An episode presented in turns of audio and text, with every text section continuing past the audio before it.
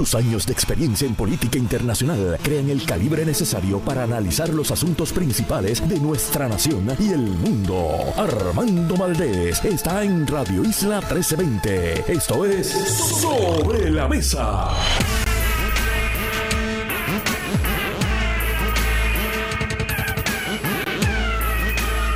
Bueno, Puerto Rico, soy Armando Valdés. Usted escucha Sobre la Mesa por Radio Isla 1320. Hoy en Sobre la Mesa Ángel Matos y José Pichi Torres Zamora son nuestros analistas en el panel de política legislativa aquí en Sobre la Mesa a partir de las 9 de la mañana. Tomás Ramírez, vicepresidente de la Junta del DMO Discover Puerto Rico estará con nosotros también a las 9 y 24 y a las 9 y 39 el doctor Javier Rivera, miembro de la Junta de Directores del Salón de la Fama de la Medicina. Y como todos los jueves, casi todos los jueves, hará su triunfal entrada aquí a los estudios de Radio Isla 1320 con esa introducción que le ha creado el equipo de producción de esta estación. Gloria Ruiz Cuilan, periodista estelar del Nuevo Día de Política. Hablamos con ella sobre todas las notas que ha estado publicando durante esta pasada semana. Ella estará con nosotros a partir de las 8 y 20 de la mañana.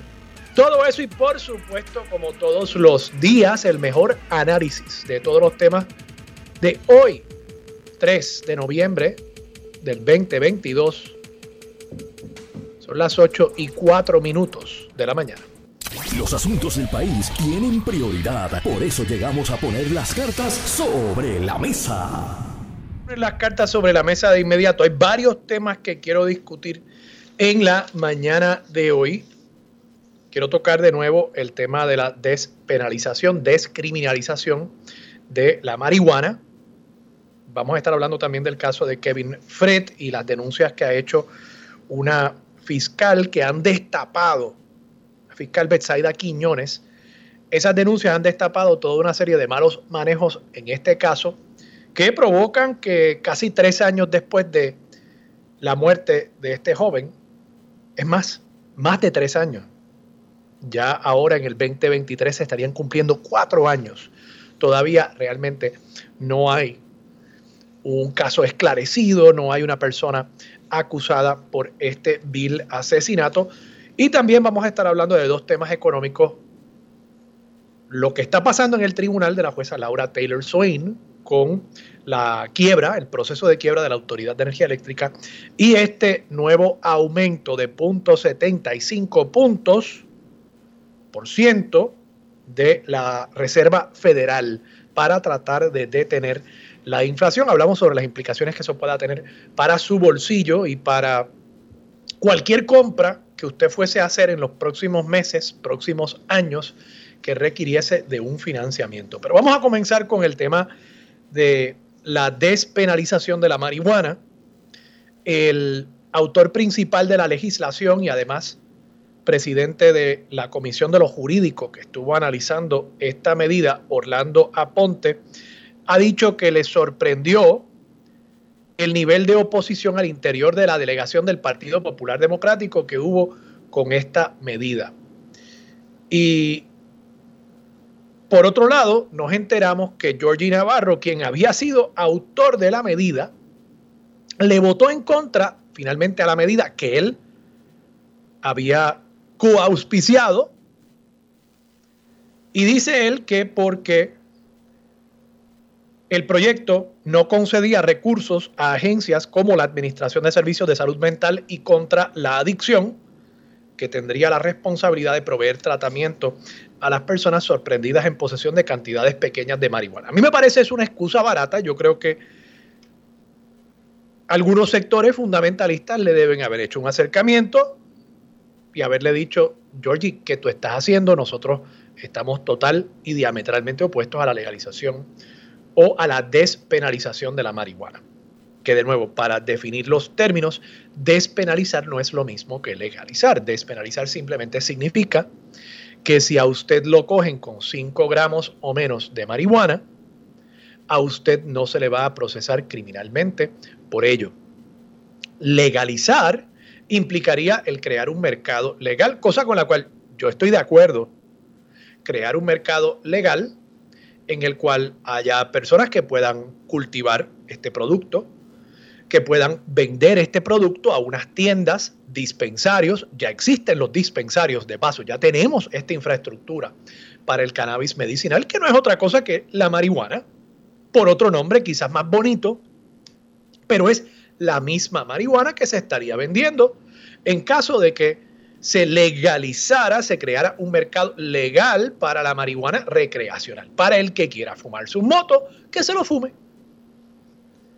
Y lo que estábamos haciendo aquí era el paso mucho más tímido de simple y sencillamente decir, no va a haber una pena de cárcel que acarree el que a usted lo cojan con esa pequeña cantidad de marihuana que evidentemente no es para distribución, es para su consumo personal. Incluso yo diría que esto no es una total descriminalización en la medida en que habría mantenido un esquema de multas y las multas pueden ser penales.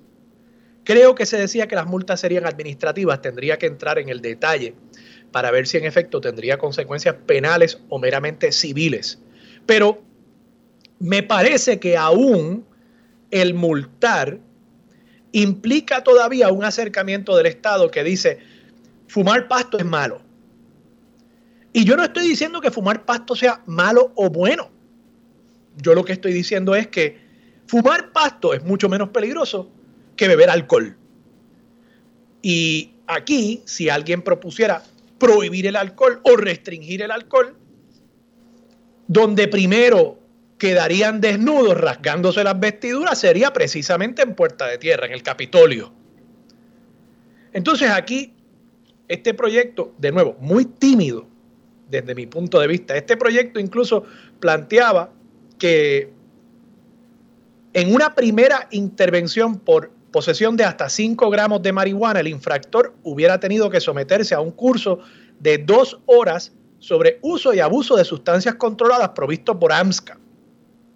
Mientras que las violaciones subsiguientes habrían conllevado además multas de 500 dólares y la prestación de servicios comunitarios. O sea que realmente no estábamos hablando de la descriminalización ni de la despenalización. Estábamos hablando de eliminar la pena de cárcel, pero habría penas.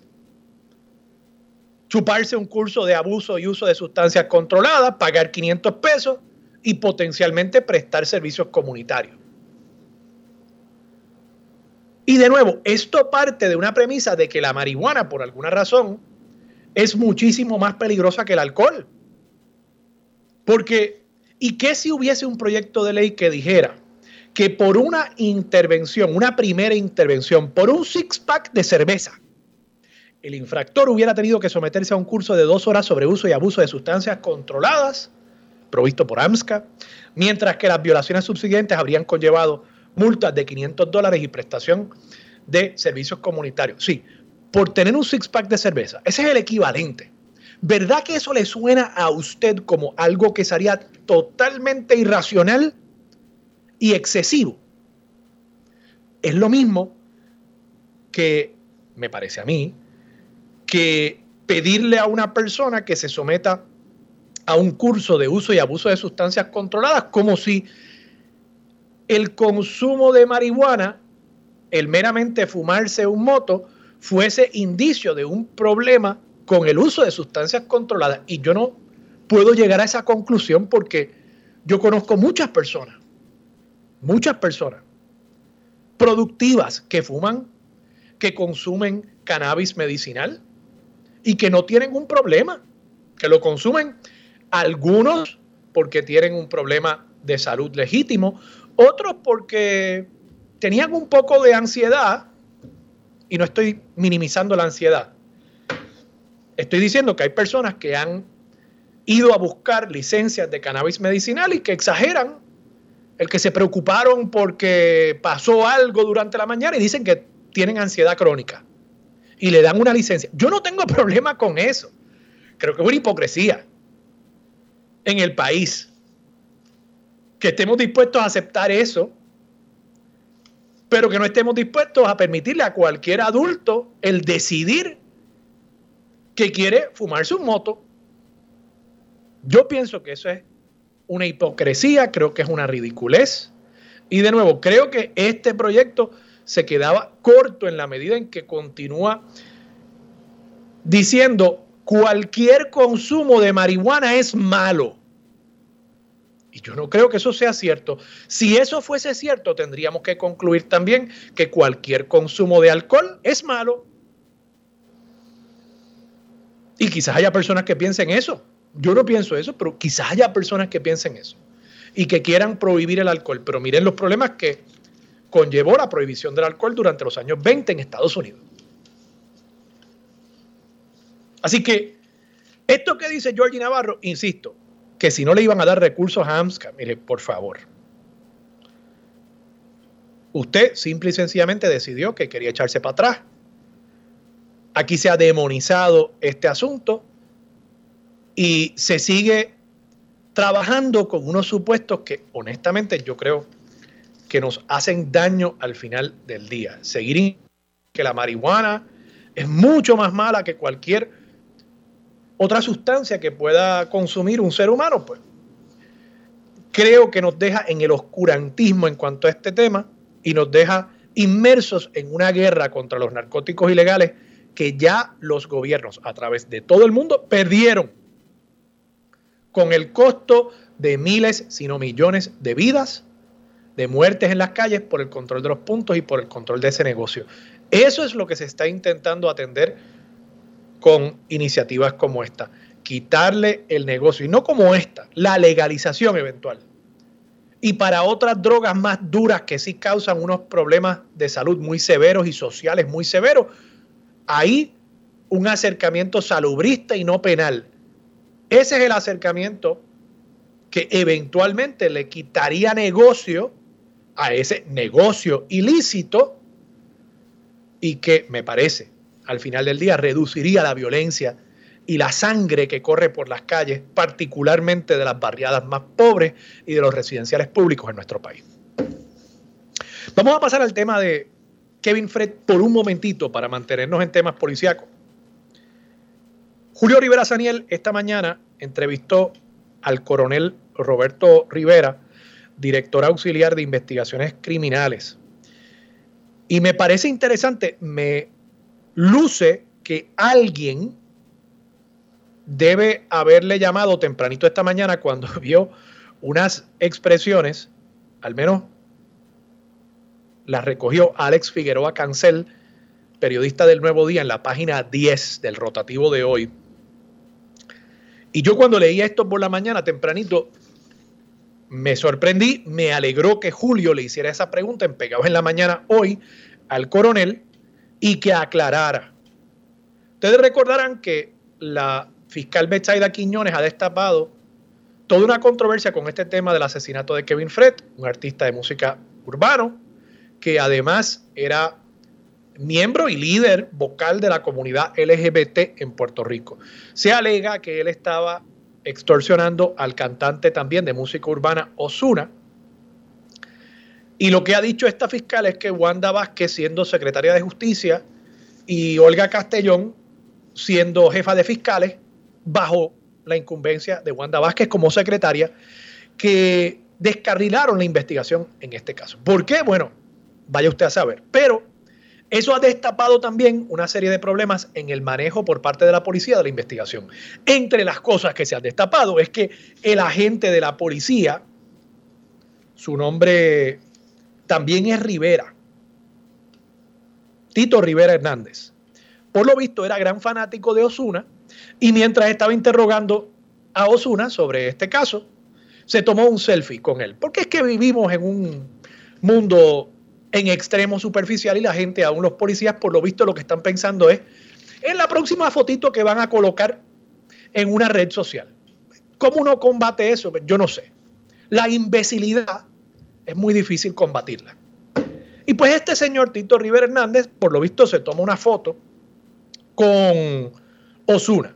Entonces, lo que me sorprendió de mi lectura del periódico esta mañana es que el coronel Roberto Rivera dijo, y cito, dentro del reglamento, esto en referencia a la fotito que se tomó al selfie, Dentro del reglamento se puede hacer. Pero viendo lo que ocurre, dentro de lo que ocurre y de lo que ocurrió con el caso, pedimos un asesoramiento y se pidió una querella administrativa.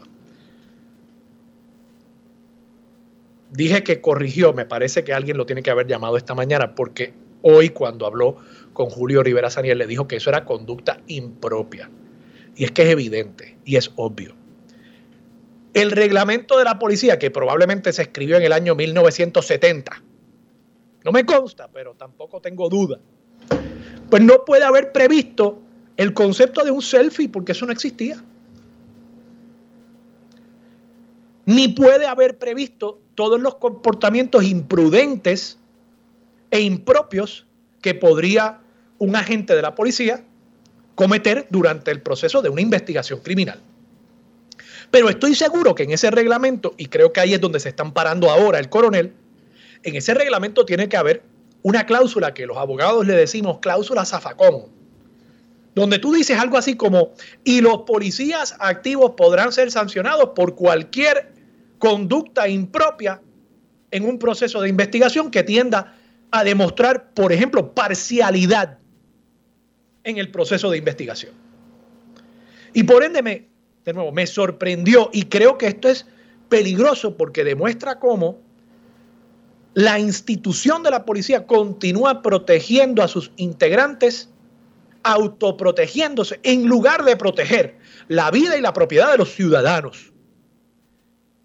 Y la respuesta casi reflexiva por parte de este coronel de la policía, como si le estuvieran dando con un martillito en la rodilla, es defender a la gente de la policía. Decir que dentro del reglamento se puede tomar un selfie. Bueno, pues claro, el reglamento no va a decir. No se puede tomar un selfie.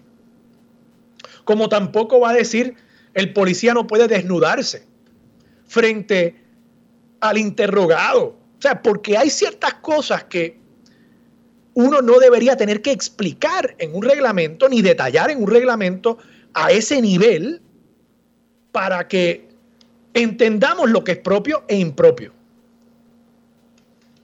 Como dicen, si tiene cuatro patas, una cola y ladra, pues es un perro. Yo sé que es un perro. Y yo sé que esto es conducta impropia. Yo sé que tomarse una foto con Osuna, un selfie sonriendo, para luego colgarlo en las redes sociales, eso es impropio y demuestra un comportamiento tendiente a una parcialización de la policía a favor no de la víctima, sino de la persona investigada, del sospechoso. No estoy diciendo que Osuna haya sido sospechoso, de paso, pero por alguna razón lo estaban interrogando. Así que, qué bueno, qué bueno que el coronel Roberto Rivera esta mañana haya aclarado sus palabras con Julio Rivera Saniel aquí en Pecados en la Mañana. Pero cuidado, ustedes como jefes en la policía, como agentes de la policía, no están para autoprotegerse, están para proteger al ciudadano y para hacer cumplir la ley en un país que todo el mundo dice de ley y orden. Para eso están ustedes. Por eso es que es tan peligroso ver este tipo de expresión reflexiva, defendiendo un comportamiento indefendible. Por eso es que es tan preocupante ver cómo las estadísticas apuntan a que por muchas querellas de violencia doméstica, de violencia de género que se radiquen contra agentes de la policía, que usando sus armas amenazan o matan, que ninguna de esas querellas prosperan, Y la policía de Puerto Rico tiene que entender, esto no es una cacería de brujas contra los policías, no. Esto es bueno para la policía de Puerto Rico, que haya transparencia y que se identifique a los que, como el agente Tito Rivera Hernández, francamente no deberían estar en la policía. Si no tiene la prudencia, la inteligencia emocional suficiente como para saber que es impropio el tomarte un selfie con una persona a la que tú estás interrogando en un asesinato. No es que se robaron una bicicleta, en un asesinato. Usted no debería estar en la policía de Puerto Rico. Y el que defienda eso tampoco. Vamos a la pausa. Regresamos con más de Sobre la Mesa por Radio Isla 1320. Quédate en sintonía. Conéctate a radioisla.tv para acceder y participar en nuestra encuesta diaria. Armando Valdés, sobre la mesa, por Radio Isla. Más de 25 años activa en el campo de las comunicaciones, adentrándose en temas profundos de política y gobierno. Su norte es hacer periodismo justo y de altura. A esta hora se une a la mesa la periodista Gloria Ruiz Quillan. Soy Armando Valdés, usted escucha sobre la mesa por Radio Isla 1320. Hace su entrada triunfal con ese soundtrack Gloria Ruiz Cuilan, buenos días, Gloria. Buenos días para ti, para todos los que nos escuchan. Gloria, gracias por estar disponible para Sobre la Mesa, como todos los jueves. Gloria, dos temas que quiero discutir contigo. Quiero hablar sobre lo que está pasando con la Asamblea del Partido Popular, incluso tú acabas de publicar una nota hace 24 minutos donde dice que se desconoce dónde será la Asamblea de Reglamento de los Populares Parece que eso está tan desorganizado como estaba la elección que anunció José Luis Dalmau allá para junio, que finalmente no se dio. Pero bueno, antes de discutir ese tema, tú también cubriste esta semana, creo que fue una conferencia de prensa donde estuvo el comisionado de la policía y reveló unos datos que honestamente son para pelos acerca de casos de violencia de género al interior de la uniformada entre el 2017 y el 2022, un espacio de cinco años. Háblanos un poquito de esos datos y sé que quedaron algunas cosas pendientes, el nivel de, convicciones, el nivel de casos que realmente pues, hubo algún tipo de, de resultado, de consecuencia.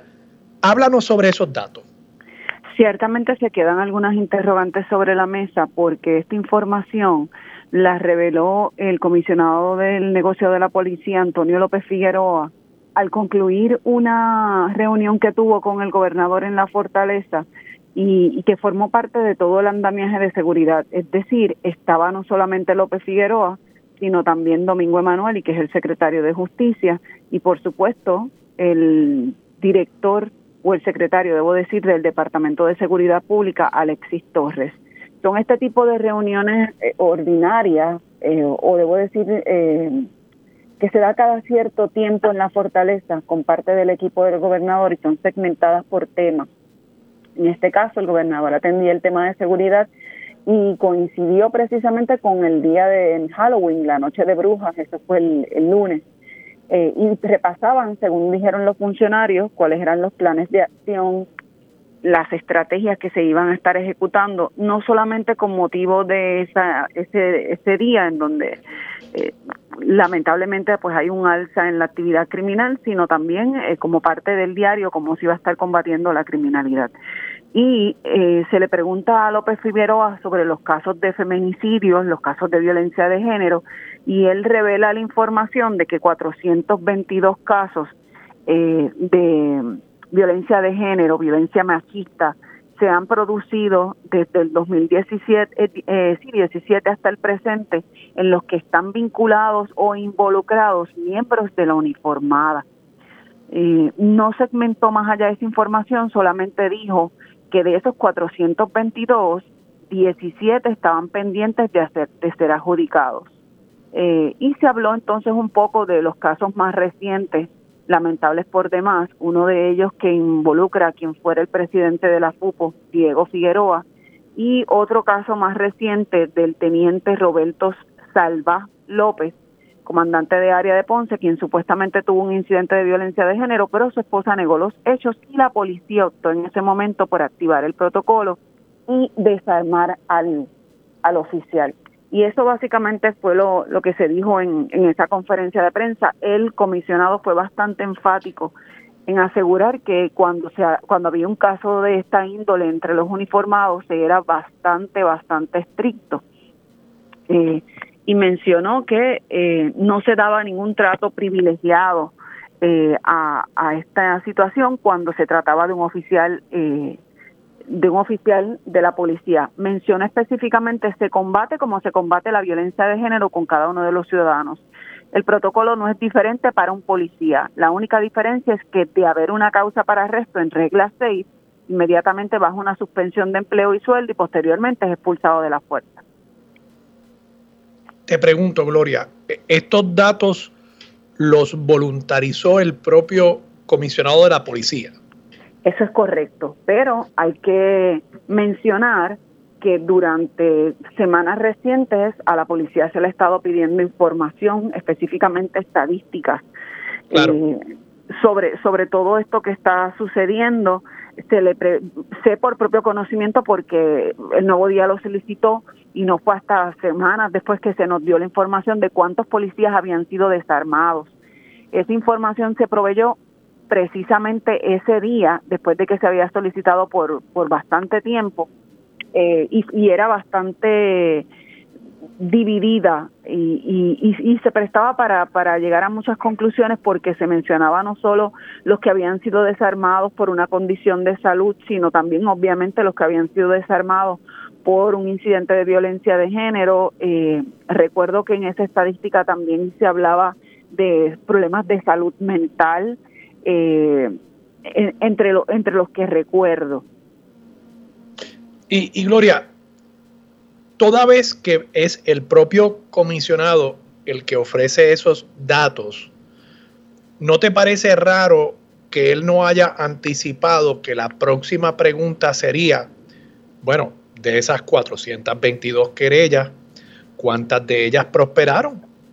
No, pero no se dio información en ese sentido, solamente él mencionó que ese era el dato. ¿Y hay un compromiso de parte de la policía de entregar esos datos, de, publicitar esos datos?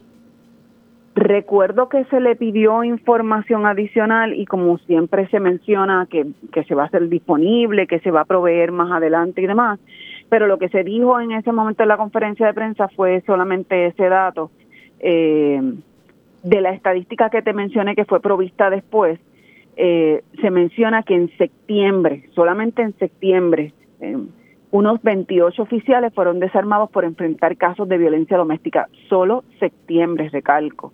¿Cuántos? Y otros nueve, 28.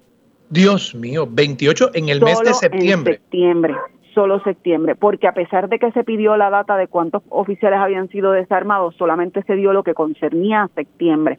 Y recalco, que esta información se le solicitó a la policía desde hace semanas. Y no fue hasta que el comisionado hizo estas expresiones de los 422 casos en los que están involucrados oficiales de la policía que se proveyó, pero solo para el mes de septiembre. Y de calco, dice la estadística, 28 oficiales fueron desarmados en septiembre por enfrentar casos de violencia doméstica y otros nueve porque se emitió una orden de protección en su contra. Y mencionaba la estadística que en ese mes, en septiembre, había 309 policías desarmados por múltiples razones. Había un desglose en esa tabla, pero estas dos cifras que di, los 28 desarmados por violencia doméstica y otros por una orden de protección, eh, eran los que concernían a este tema. Los demás eran por problemas de salud, bueno, Y qué bueno que eso sea así, qué bueno que estén desarmando a policías que podrían estar enfrentando ¿verdad? una situación de violencia de género. Ahora, según un informe del ex monitor federal Arnaldo Claudio, no sé por qué el periodo es tan raro, pero el periodo que tenía este informe, 10 de junio de 2017 al 31 de marzo del 2018, 99 querellas presentadas contra agentes por violencia de género, no se logró una sola convicción. Otro periodo, en otro informe del mismo ex monitor, primero de agosto del 2018 al 28 de febrero de 2019, 88 querellas de violencia doméstica, solo se radicaron cargos en 13 casos y solamente un policía resultó convicto. Con esos datos, pues yo creo que uno tiene que levantar una voz de alerta, porque me parece que no puede ser que todos esos casos, todas esas querellas hayan sido frívolas. No, no, no puedo creerlo. Está bien que haya una o dos, o que no haya la evidencia en uno o dos casos, pero tanto caso que se cae, me parece que aquí puede haber lo que estaba señalando en el segmento anterior, una autoprotección por parte de la policía, y eso no es bueno. Eso no es bueno, eso al final del día acaba afectando la confianza del pueblo en la institución. Te menciono otro dato, Armando, a tono con lo que mencionas, aunque no, no, no, obviamente ese es un tiempo bastante distante el que mencionas de Arnaldo Claudio. López Figueroa dijo en esa conferencia de prensa porque se le preguntó que los esclarecimientos de casos de violencia de género están en casi un 99%. Claro, él no estaba hablando de, de las imputaciones que se le hacen a oficiales, a oficiales en, esta, en este delito, eh, sino en términos generales. Y, recuerda que esclarecimiento no necesariamente significa convicción. Correcto. Esclarecimiento, por ejemplo, un asesinato es que la policía identificó a quien ellos entienden es el responsable de eso. De ahí a la convicción son otros 20 pesos. Igual aquí en un caso de violencia de género, probablemente en la mayoría no hay mucha duda de quién fue la persona imputada. O sea que, ¿qué significa esclarecimiento para fines de violencia de género en el caso de la policía? Que se cerró el caso. ¿Y por qué se cerró? Porque la víctima retiró la querella. Eso podría cualificar como un esclarecimiento para fines de los datos de la policía. Pero te dejo esa pregunta sobre la mesa, Gloria, porque me gustaría entrar en eso, cómo ellos definen esclarecimiento. Y entonces pasamos al tema del Partido Popular Democrático, donde definitivamente también hace falta un poquito de esclarecimiento. Eso es lo próximo, aquí en Sobre la Mesa por Radio Isla 1320. Quédate en sintonía, conéctate a radioisla.tv para acceder y participar en nuestra encuesta diaria. Armando Valdés, Sobre la Mesa por Radio Isla. Regresamos Armando Valdés. Usted escucha sobre la mesa por Radio Isla 1320. Sigue sentada a la mesa Gloria Ruiz Cuilan. Gloria, te dejo una pregunta sobre la mesa. Brevemente, ¿tú sabes cómo la policía define esclarecimiento para fines de casos de violencia de género? Soy honesta. La respuesta es no, no, no lo sé. No lo sé. Sería una, una muy, muy buena pregunta para, para añadir más luz a este tema que ciertamente es necesario. Yo creo que es una pregunta crítica, porque como decía antes de la pausa, esclarecer un asesinato para la policía no necesariamente significa convicción, es identificar quienes ellos entienden es el sospechoso. En un caso de violencia de género, dicen 99% de esclarecimiento y eso le llena el ojo a todo el mundo. Bueno, pero es que probablemente en el 99% de los casos de violencia de género no hay duda sobre quién es la persona que se alega está cometiendo el delito. Entonces, ¿cómo se define esclarecimiento? Ah, que se cerró el caso porque la persona retiró la querella. Eso no sé si debería contar como un gran logro para la policía de Puerto Rico. Pero bueno, eso habrá que esclarecerlo también, la definición de esclarecimiento. Gloria, pasando al tema del Partido Popular Democrático, tú acabas de publicar una nota no hace ni media hora en el elnuevodía.com acerca de la localización, el lugar donde se va a celebrar la asamblea de reglamento del Partido Popular Democrático, en la cual se van a aprobar una serie de reglamentos, pero lo más que ha causado controversia es que estos cambios al reglamento le permitirían a José Luis Dalmau permanecer en la presidencia del Partido Popular, ya después de haberse vencido su término conforme al reglamento actual que dispone que a los dos años de las elecciones se debe elegir un nuevo cuadro directivo en el Partido Popular Democrático. Te han dicho no tenemos el lugar todavía, pero ya la gente sabe que es, creo que es el 13 de noviembre, corrígeme, es el 13 de noviembre la asamblea. Es correcto, es el 13 de noviembre, fíjate que ya estamos. Y para votar, los populares van a tener que estar presencialmente en el lugar o van a poder votar por medios electrónicos.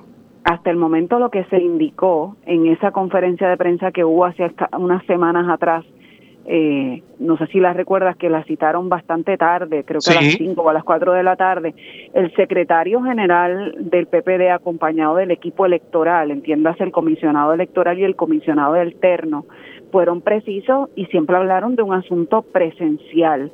Incluso eh, dieron detalles a, las insistentes preguntas eh, de cómo iba a hacerse el proceso y dijeron que no descartaban que se usaran urnas, si se van a usar urnas es presencial. Entonces uno pensaría, Gloria, que si es un asunto presencial y va a ser el 13 de noviembre y hoy estamos a 3 de noviembre, y considerando que Puerto Rico pues no es la isla más grande del mundo, pero tampoco es la más pequeña, y hay unas distancias grandes, pues yo creo que dónde va a ser la asamblea es un asunto que podría ser hasta dispositivo en la medida en que, digamos, localicen la asamblea en un punto donde esté más cercano a delegados que José Luis Dalmau entienda van a favorecerle por la razón que sea. Logró el apoyo del alcalde en ciertos pueblos y si localizan el evento en Humacao, es probable que la gente de Mayagüez se le haga más difícil llegar, ¿no? Entonces me parece que a 10 días de la asamblea, ¿dónde va a ser una asamblea donde se va a tomar una decisión tan importante? No es un asunto de poca monta. Concurro contigo, concurro contigo y además si están tan organizados, eh, debería proveerse ya ese lugar. No entiendo por qué el hermetismo, por qué el silencio y que se va a hacer el anuncio eh, porque es un, saber el lugar es de suma importancia cuando, como bien tú mencionas, solo restan 10 días para un evento que es sumamente importante para el partido. No logro entender por qué el, el hermetismo. Pero hay una serie de cosas adicionales que también rodean a la Asamblea que levantan un poco de, de interrogantes. No solamente el secretario general no precisó dónde va a ser, sino que dijo que se va a anunciar y se va a anunciar. Y llevamos preguntando esto desde hace una semana y aún no se ofrece, sino que tampoco pudo precisar la cantidad de delegados que ya han sido escogidos para la Asamblea de Programa y los Reglamentos del PPD.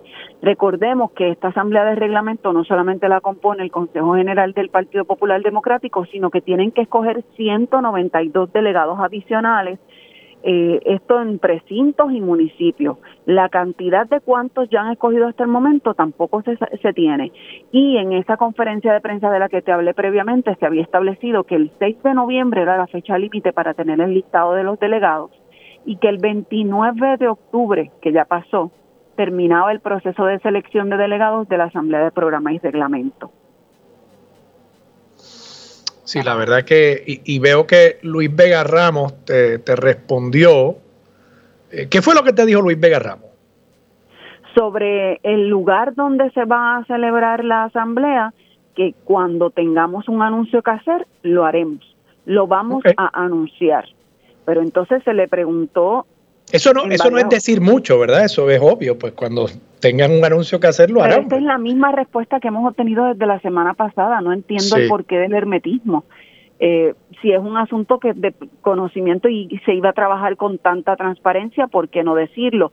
Le cuestionamos entonces si al menos ya se había seleccionado el lugar, el lugar y la respuesta fue una y otra vez la misma. Cuando tengamos el anuncio, lo haremos.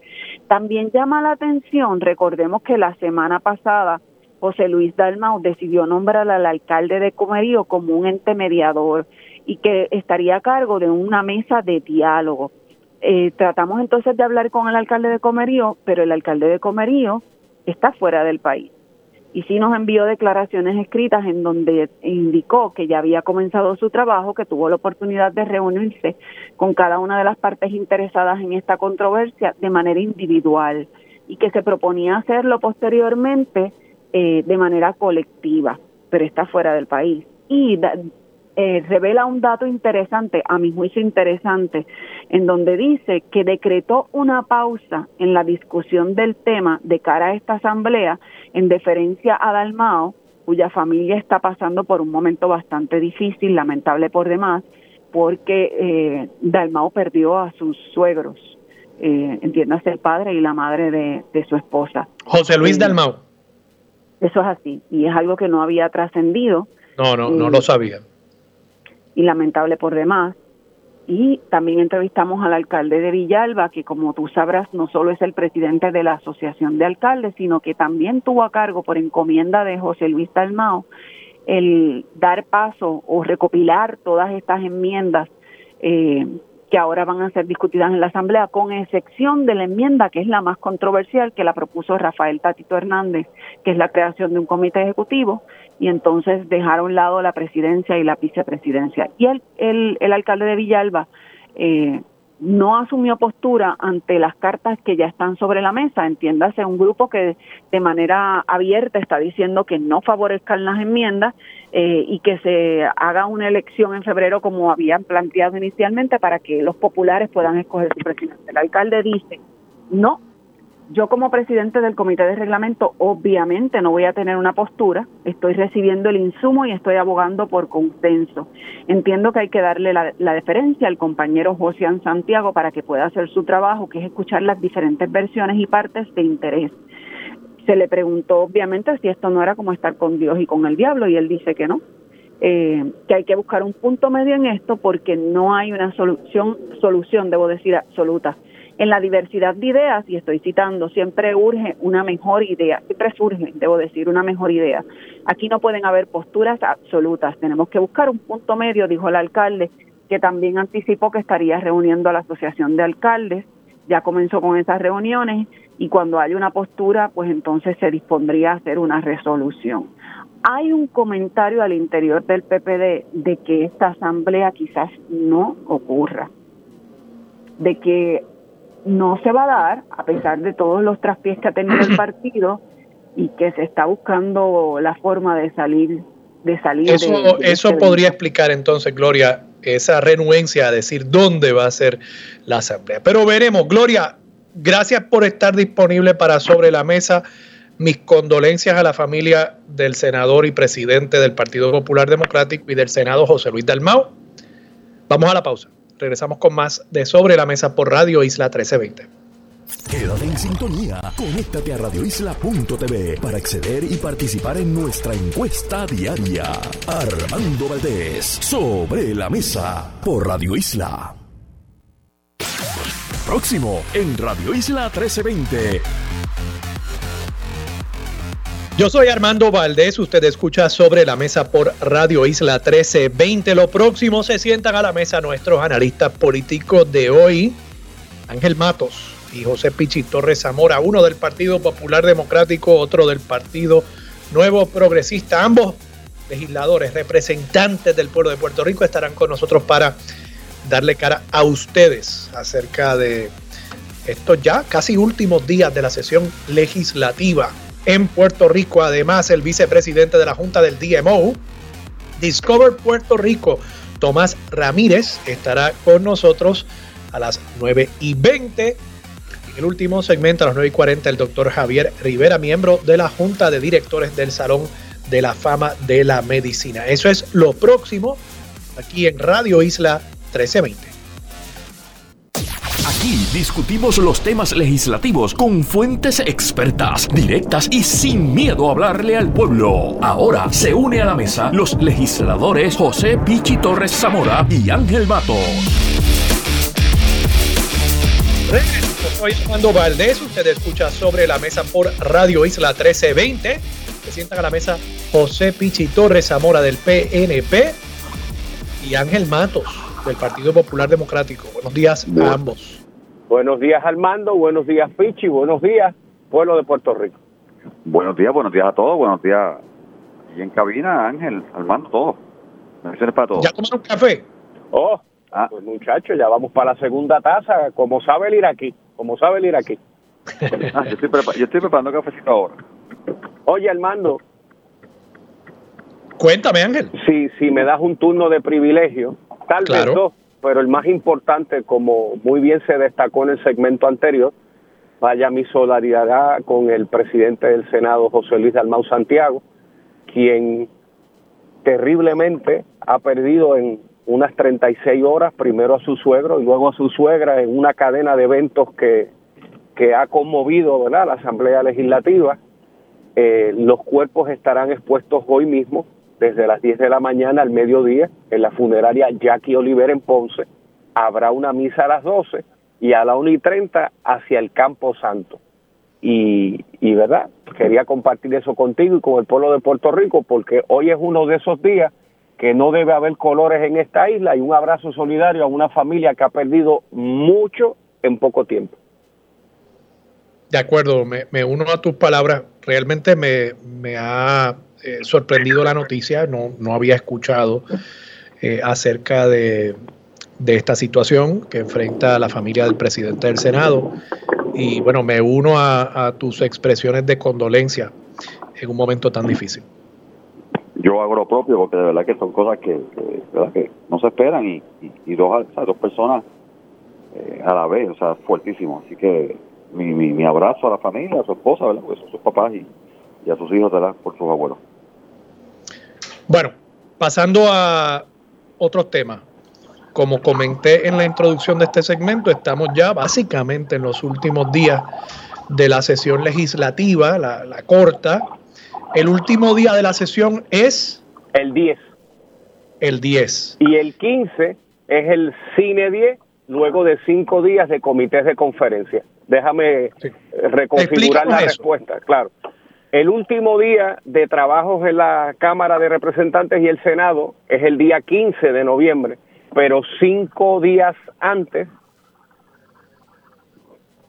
es el último día de aprobación de medidas que tengan alguna oportunidad de completar su trámite en o antes del 15 de noviembre.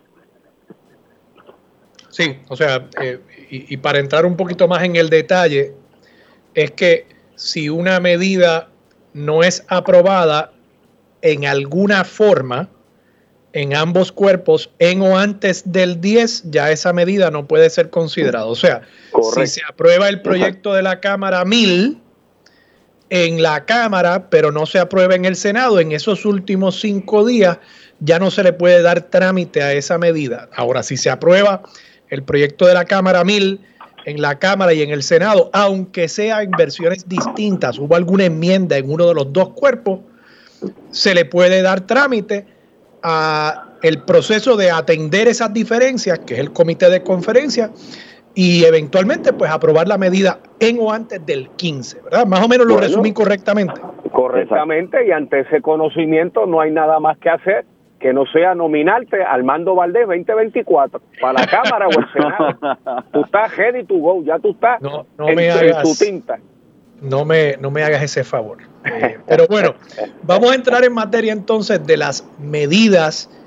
Eh, me gustaría hablar de dos en particular y luego que ustedes nos digan qué otras medidas ustedes le están prestando atención, pero comencemos con esta de el proyecto para y yo creo incluso que no es correcto decir que era para descriminalizar. Era para quitar la pena de cárcel, pero se mantenían unas penas de multa, de servicio comunitario, de un curso sobre uso y abuso de sustancias controladas. O sea que no es realmente una total despenalización de la posesión de pequeñas cantidades de marihuana, comencemos simplemente, ustedes díganme cómo votaron y por qué votaron como votaron en cuanto a este proyecto de la Cámara 1037. Ángel. Ok, perdóname. Eh, eh, con relación al proyecto de la Cámara 1037, yo voté a favor.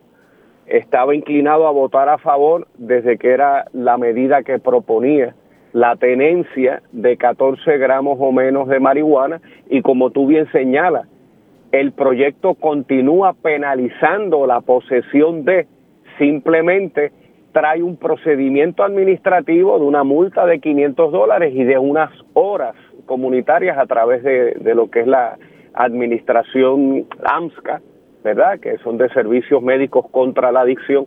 Y claro está, en el proceso del cabildeo del autor de la medida, Orlando Aponte, él consiguió o por lo menos en papel, había conseguido más votos con una reducción de la tenencia de gramos encima a 5 gramos, que el que quiera pesar lo que es 5 gramos y lo quiera graficar, ya estamos hablando de, de dos cigarrillos tradicionales de tabaco, más o menos por ahí es donde están eh, el peso de los 5 gramos eh, de marihuana.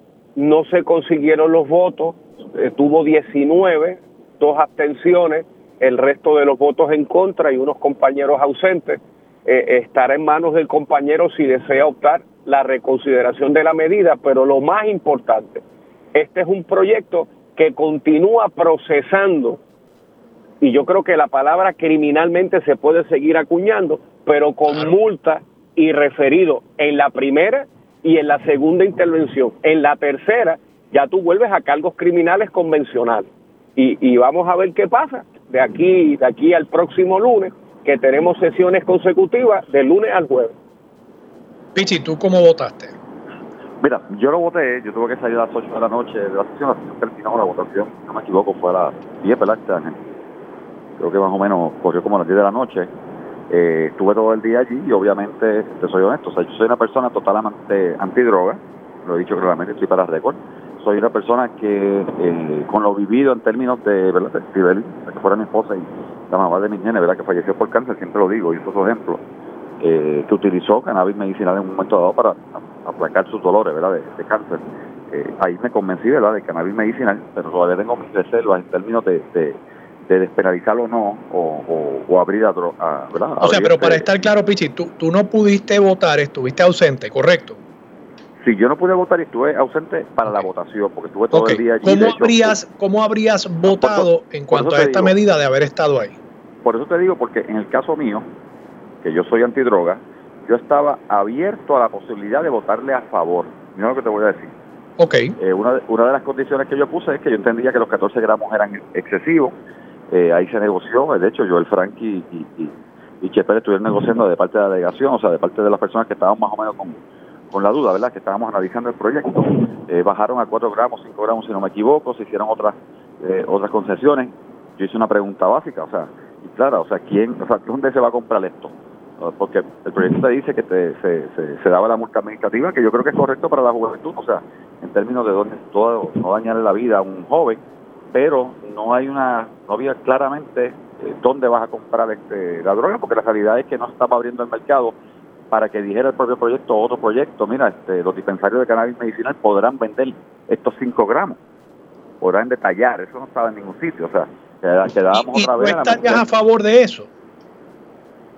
Bueno, lo que pasa es que, fíjate cómo yo lo veo. ¿Estás a favor de eso? Digo, no, y no te lo estoy criticando. si estás a favor de eso, pues está a favor de legalizar. No, yo creo firmemente en que tenemos que buscar una, con la marihuana, tenemos que buscar una alternativa para la juventud en gramos pequeños. Porque coger a un joven, que de hecho no va a cárcel, se hace un desvío y se envía. ¿Y, eso es para los jóvenes?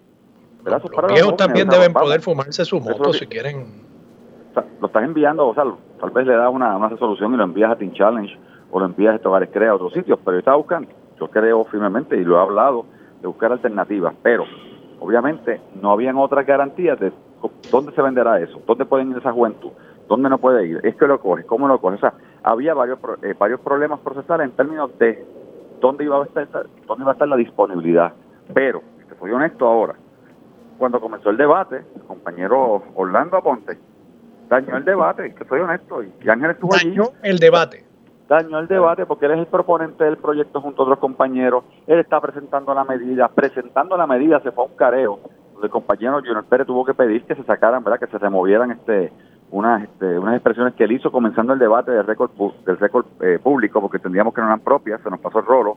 Eh, luego hubo otras expresiones de él en términos de, de la forma manera que, que él se comportó con los compañeros presentando el proyecto y al final tuviste lo que pasó con, con, el compañero Aguiló, con Gabriel.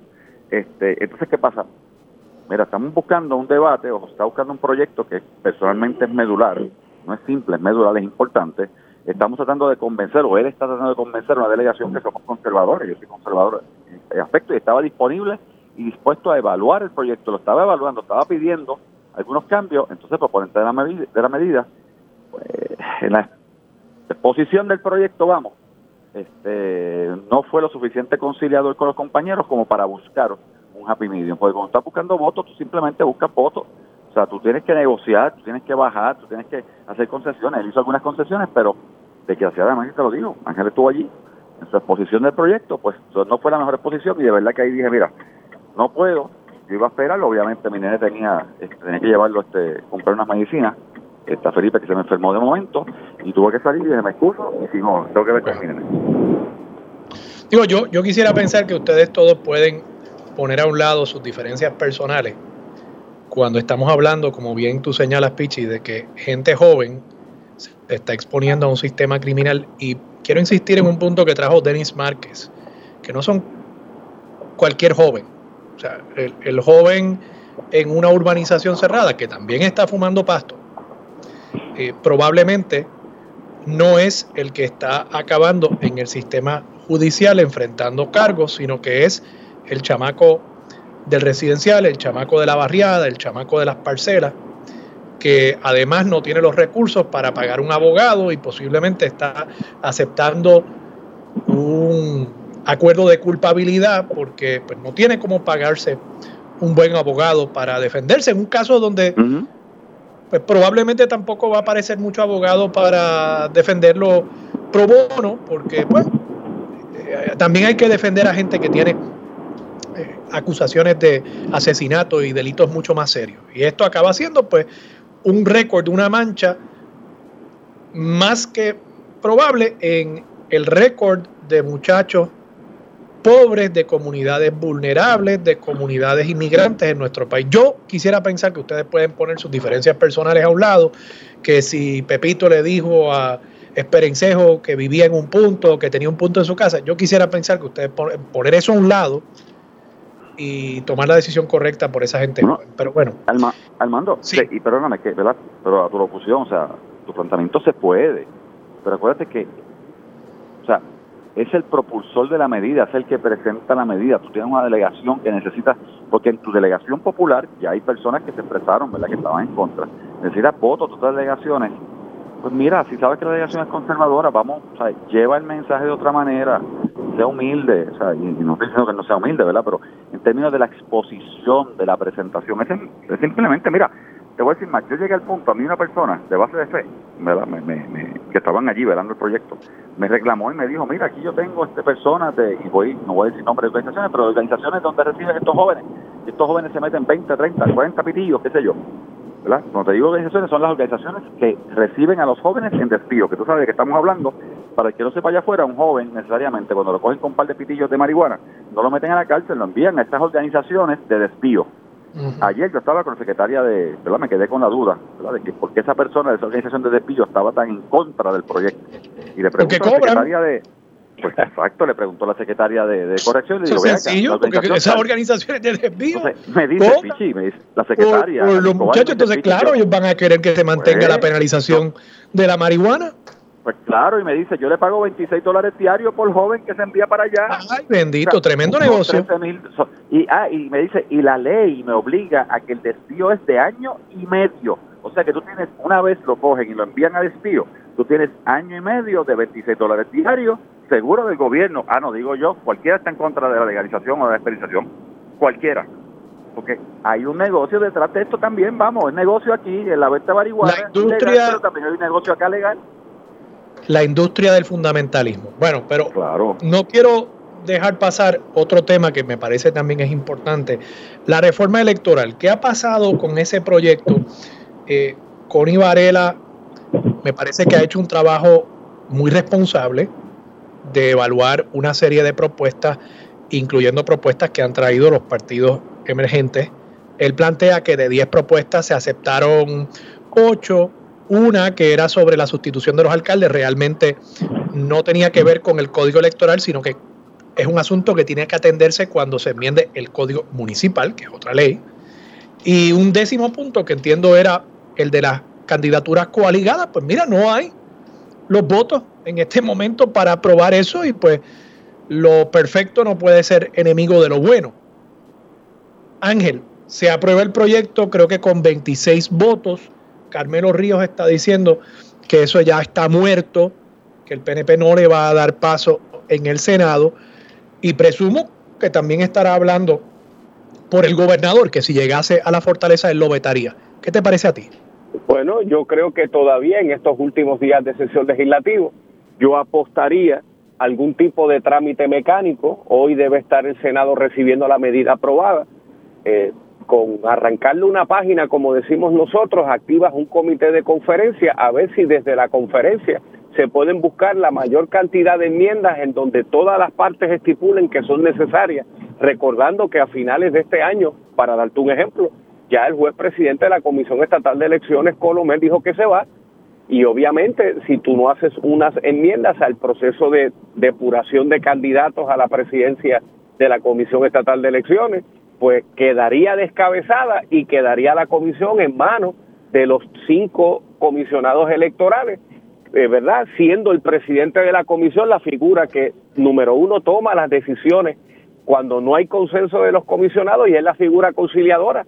Así que de cara al año preelectoral estaría la comisión empezando en la peor de las posiciones, de cara a un nuevo ciclo. Así que a Carmelo y compañía, antes de tomar posiciones absolutas. Vamos a leer el documento como quedó. Quedó aprobado con 26 votos, eso incluyó el compañero Luis Raúl Torres y me parece que hasta la compañera Burgo y merece lectura sosegada y no apasionada. porque de nuevo, de cara al final de año van a empezar a explotar los verdaderos dolores de cabeza de la Comisión Estatal de Elecciones, más allá de recordarle al país que hoy no existen muy pocas juntas de inscripción permanente y abrieron una cuando se empezaron a reconocer que durante años no electorales se hacen transacciones como duplicados y nuevos electores, incluyendo los jóvenes. Ángel, mencionaste que Lizy Burgos le dio el voto a favor y Luis Raúl Torres son 25 representantes del Partido Popular. ¿Alguno no votó a favor o se ausentó. O no estuvo, o no estuvo presente al momento de la votación. Y, me perdonas porque estoy haciendo el segmento aquí llegando al parking que pudiera precisarte en la pausa. No, no, está bien. Era por saber si había habido algún voto en contra, pero por lo que me estás diciendo no es eso. Es que simplemente se ausentó una persona. Pichi, el PNP le vota en contra. El PNP no reconoce que esta ley y no es algo clichado como decir que o clichoso, no sé si es clichado o clichoso ahora, bueno, no, es por el cliché de que nada es perfecto, es que evidentemente esta ley provocó una serie de problemas con la elección anterior, al punto de que, por ejemplo, la primaria hubo que celebrarla en dos tandas, no en una como se ha hecho por toda la vida en Puerto Rico. Entonces, ¿El PNP no reconoce que deben hacérsele cambios a esta ley? Bueno, no, nosotros reconocemos que hacerle cambios a la ley. Eh, hemos dicho claramente como partido, eh, a través de, ¿verdad? la persona que el presidente este designó para eh, negociar los, las enmiendas a la ley electoral, que fue de Inmundo, de hecho que es de Inmundo, el que está negociando estos cambios y las enmiendas. Y hemos dicho claramente, primero, que todos hemos reconocido que el voto por correo llegó para quedarse en Puerto Rico, para hacer la vida más fácil a muchas personas, pero que es un voto que sí, que hemos reconocido que tenemos que darle ligereza o tenemos que darle más este garantías, vamos, porque más pureza, porque recuerda que un partido eh, se quejó de, del voto del voto por correo porque perdió San Juan, que fue el movimiento Victoria, eh, a través de ese voto. Así que sí, nosotros no tenemos problemas en enmendar el código, lo que pasa es que las enmiendas que se habían negociado o que mundo ya había negociado este, de una u otra manera, y que de hecho que estaban plasmadas así en el, en, el proyecto de ley, pues se trastocan cuando se incluyen otras enmiendas que no estaban este no estaban plasmadas, que fueron las enmiendas que trajo Connie como presidente de la comisión de la que estaba revisando el código. Y lo que dijimos, ¿verdad? Como comisión, de hecho, yo tuve esta discusión a las siete y media de la noche, es que se iban, si no me equivoco, el debate empezó a las ocho de la noche, ocho y cuarto, y lo que se dijo de parte de nuestra delegación es que le íbamos a votar en contra, esto es un proyecto que se va a quedar en conferencia, hay que ver cómo se quedará para negociación, hay que ver cómo se mueve entre Cámara y Senado, este, y nosotros pues seguiremos impulsando las enmiendas. Tú no serías categórico como Carmelo Ríos, ¿Tú, ¿tú crees que todavía hay espacio para negociar unas enmiendas? Ah, yo creo que sí, yo creo que hay espacio, obviamente el hecho de que se aprobó, este, que entra el comité de conferencia, el comité de conferencia, pues va a dar espacio para negociar, este, y, y lleguemos entonces a un entendido, nuevamente, nosotros no tenemos problemas, o sea, el PNP no tiene problemas. Y, y le digo, yo te diría que, que el 100% de las enmiendas que nosotros creemos son las mismas que cree el Partido Popular y, este, y otros partidos, eh, aunque no lo digan en términos de reforzar del voto este por correo y otras cosas que tenemos que hacer. Pero obviamente hay, hay enmiendas con las que no creemos. Hay enmiendas que ya sabes que los partidos que no son partidos, este, los partidos de minoría, porque no son emergentes ya. Los partidos de minoría, pues quieren hacer una, una, uno, unas candidaturas coaligadas, quieren hacer otras cosas, este, porque ellos simplemente quieren gobernar, por gobernar, este, y no quieren ¿verdad? tenerse al código como está desde el 2011. Así que, nada, este, vamos a ver qué pasa en estos próximos días. Nos quedan todavía como 7 o 8 días de sesión. Pichi, Ángel, gracias por estar disponible para Sobre la Mesa. Buenos días. Un abrazo a ambos. Vamos a la pausa, regresamos con más de Sobre la Mesa por Radio Isla 1320. Quédate en sintonía. Conéctate a radioisla.tv para acceder y participar en nuestra encuesta diaria. Armando Valdés, sobre la mesa por Radio Isla. Regresamos, soy Armando Valdés, usted escucha sobre la mesa por Radio Isla 1320, a esta hora se sienta a la mesa Tomás Ramírez, vicepresidente del, de la Junta del DMO, Discover Puerto Rico. Tomás, buenos días, ¿cómo estás? Ajá, buen, día. Eh, eh, Tomás, le pregunto primero, no sé si habrá escuchado la promo que tenemos aquí en Radio Isla con el caso de esta eh, ciudadana española que se llama Puerto Rico y que la ha descubierto Mili Méndez y, Julio Rivera Saniel ambos talentos de Radio Isla 1320, y que ahora Discover Puerto Rico, la compañía de turismo, la van a traer a Puerto Rico, van a hacer realidad ese sueño que ha tenido de, venir a Puerto Rico. Háblanos un poquito de, cómo se da esta iniciativa. Pues mira, el número uno, es correcta la promoción de Radio Isla. Mili eh, lo puso en las redes sociales y nos comunicó inmediatamente que ya había visto ese video y nos lo envió a Discover Puerto Rico y obviamente rápidamente nuestra agencia en Europa eh, se movió para contactarla eh, y este ver qué posibilidades habían ya que el deseo de ella en el juego era si me pego aquí gano quiero ir a Puerto Rico eh, y entonces comenzamos a dialogar con ella. Finalmente ayer nos confirmó que quería venir a Puerto Rico y se están haciendo los planes.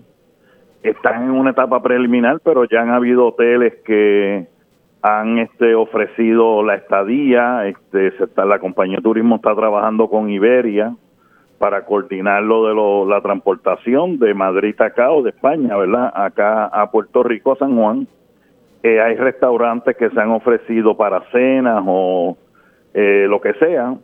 Eh, y hay que coordinar la transportación, obviamente, pero nuestra, nuestro propósito es traerla a Puerto Rico y que verdaderamente pues se comunique con nuestra gente aquí en la isla. O sea, esto va a ser un recibimiento como a Joe Biden o al Papa cuando vino en el 84. Bueno, yo, yo no estoy seguro si va a ser de esa manera, pero sé que como somos los puertorriqueños le vamos a dar una gran bienvenida. Seguro, seguro. Y creo que eh, hace muy bien eh, Discover Puerto Rico en sacarle partida a esto. Creo que es algo novedoso y es el tipo de cosa que hoy en día, ¿verdad? Genera, genera interés eh, por, por una marca como ciertamente lo es Puerto Rico. Así que mis felicitaciones por haber tomado esa iniciativa y por supuesto a, a los amigos eh, Julio Rivera Saniel y Mili Méndez por, por alertar al país sobre esta española que se llama Puerto Rico. Eh, Tomás, también te quería preguntar, regresa la Feria de Artesanía Bacardí. Háblanos un poquito de eso, yo creo que es un evento, eh, yo de niño, yo me crié en la segunda sección de Levitown y pues eso siempre el evento siempre se celebraba ahí en los terrenos de la Bacardí. Mi recuerdo, no, sé si me estoy equivocando, pero mi recuerdo es que incluso llenaba parte de la 165 eh, de las áreas verdes de la carretera, se ponían carpas en toda esa zona y era una actividad muy vistosa, muy bonita, era como el inicio eh, de, la Navidad puertorriqueña. Ese evento regresa después de un hiato de 13 años. Háblanos un poquito de esa pues mira, El, eh, desconozco los detalles específicos, pero sé que va a ser algo en grande, obviamente como todo lo que hace eh, Bacardi y va a tener el auspicio de la compañía de turismo y obviamente se va a mercadear y a promocionar eh, fuera de Puerto Rico también a través de Discover Puerto Rico.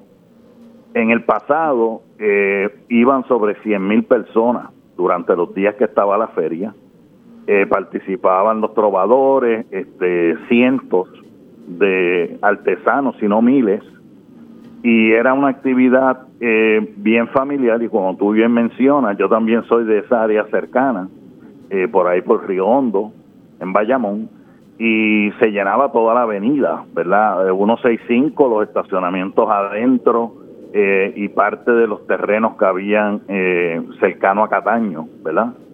Eh, así que yo sé que este año eh, va a ser todavía más este eh, espectacular, número uno, porque tenemos una necesidad de más actividades de tipo de ese tipo en Puerto Rico. Las ferias que se han dado en el 2022 han sido todas llenas. Así que yo no dudo que la Feria Bacardí nuevamente en su reinicio, después de tantos años, va a ser un éxito. Así que estamos mirándola eh, con mucha energía y mucha alegría.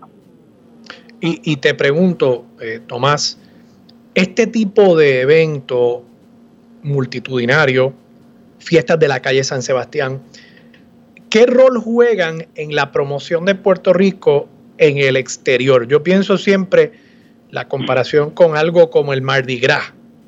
en Nueva Orleans, que es algo conocidísimo a nivel internacional, el, carnaval en Brasil, en, Río de Janeiro.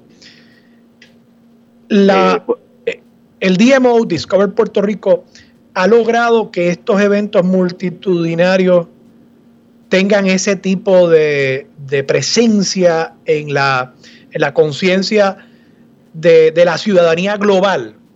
Eh, eso es correcto. Eso que denota nuestra cultura, como las calles, las fiestas de la calle San Sebastián, y obviamente un evento como era, ¿verdad? Obviamente vamos a ver cómo va a ser, pero eh, como se vislumbra, eh, eh, la Feria Bacardí, igual que Saborea, el Festival Gastronómico Saborea, se le da mucha promoción fuera de Puerto Rico y mucha gente viene a, a, eso, a esos eventos ya planificados eh, del exterior. O sea, eso nosotros le damos eh, mucha promoción y obviamente estamos inclusive promocionando eventos que ocurren en otras partes de la isla, no solamente en el área metropolitana.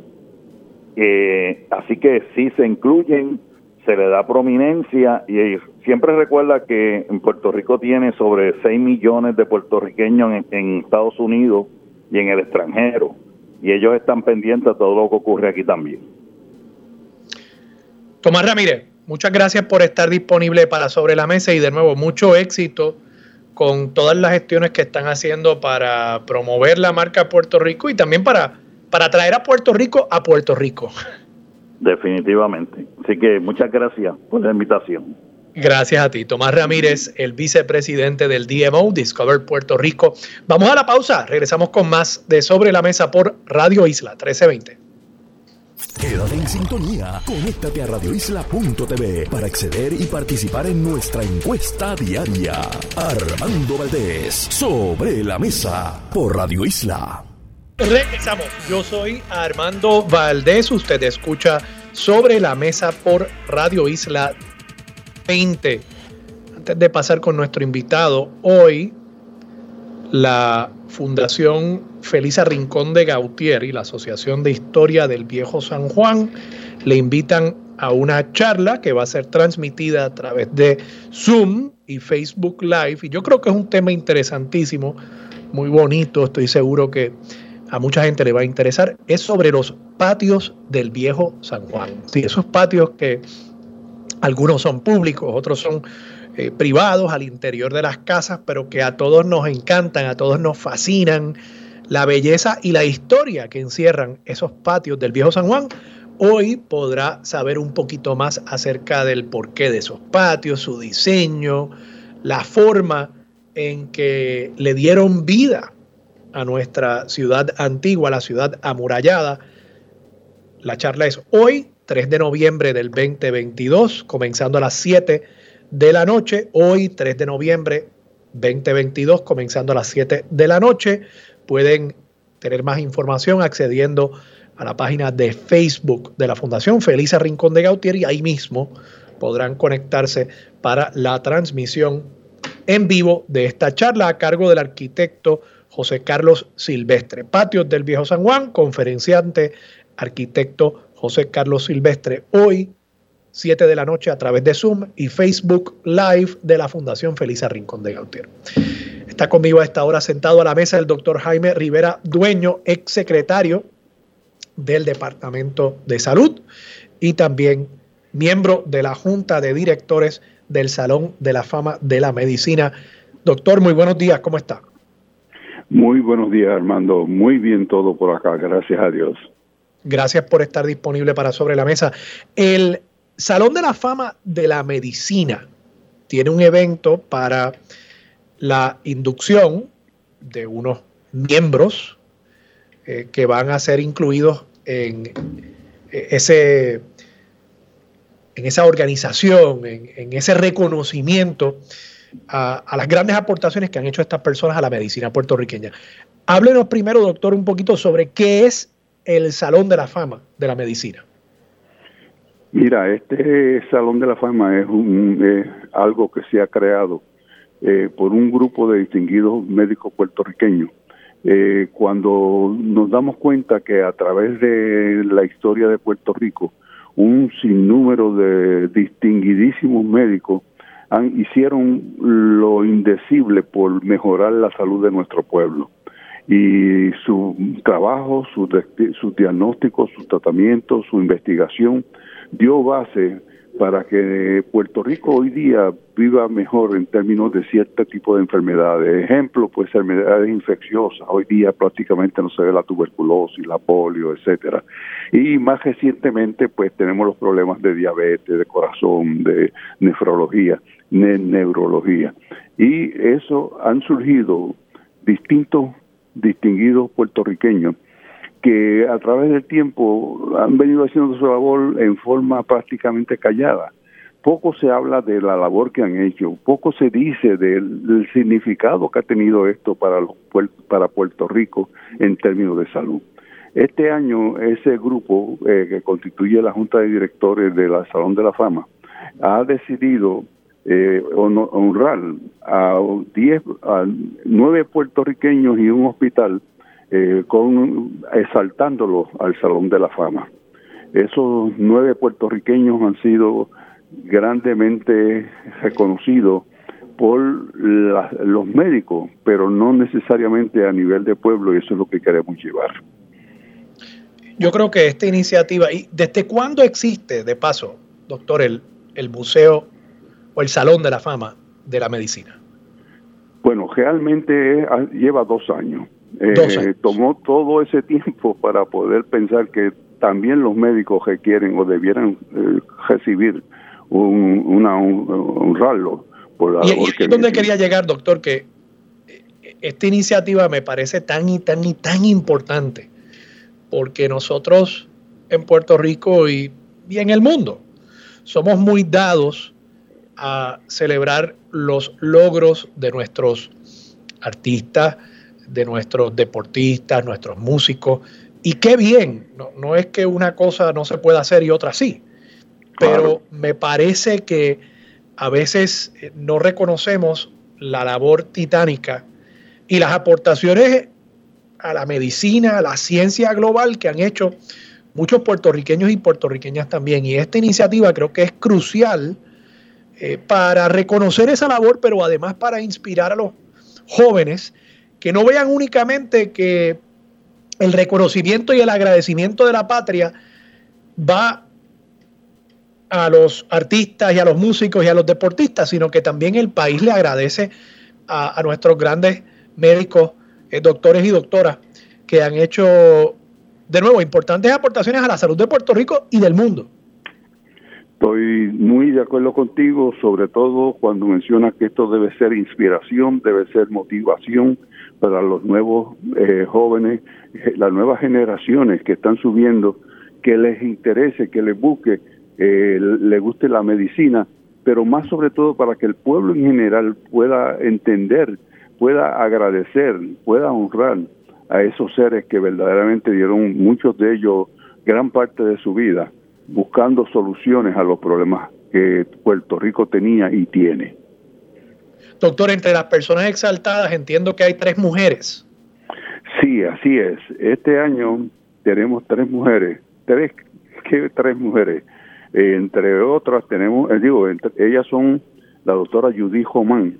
Judy fue la primera neuróloga mujer en Puerto Rico, que a la, a la edad de 18 años eh, fue a, Francia a estudiar medicina a la edad de sin saber idioma de francés ni tener recursos suficientes. Ella se convirtió en la primera neuróloga puertorriqueña y se especializó en electroencefalografía, algo que no, eh, no ocurría en Puerto Rico, no se hacía en Puerto Rico entonces. También tenemos la doctora Amalia Mallín eh, Martínez Picó, fue la primera cardióloga pediátrica de Puerto Rico. Gracias a Mayín, ella ayudó a controlar la fiebre reumática en niños. De hecho, hoy día apenas hablamos de fiebre reumática en niños gracias a su labor. La tercera es la doctora Lilian Haddock, endocrinóloga y profesora de, eh, e investigadora. Ella instituyó de el programa de educación, detección y tratamiento para diabetes en todo Puerto Rico. ella le dio, exaltó el, problema de la, de la diabetes al, a, que el público entendiera lo que era y cómo debiera manejarse.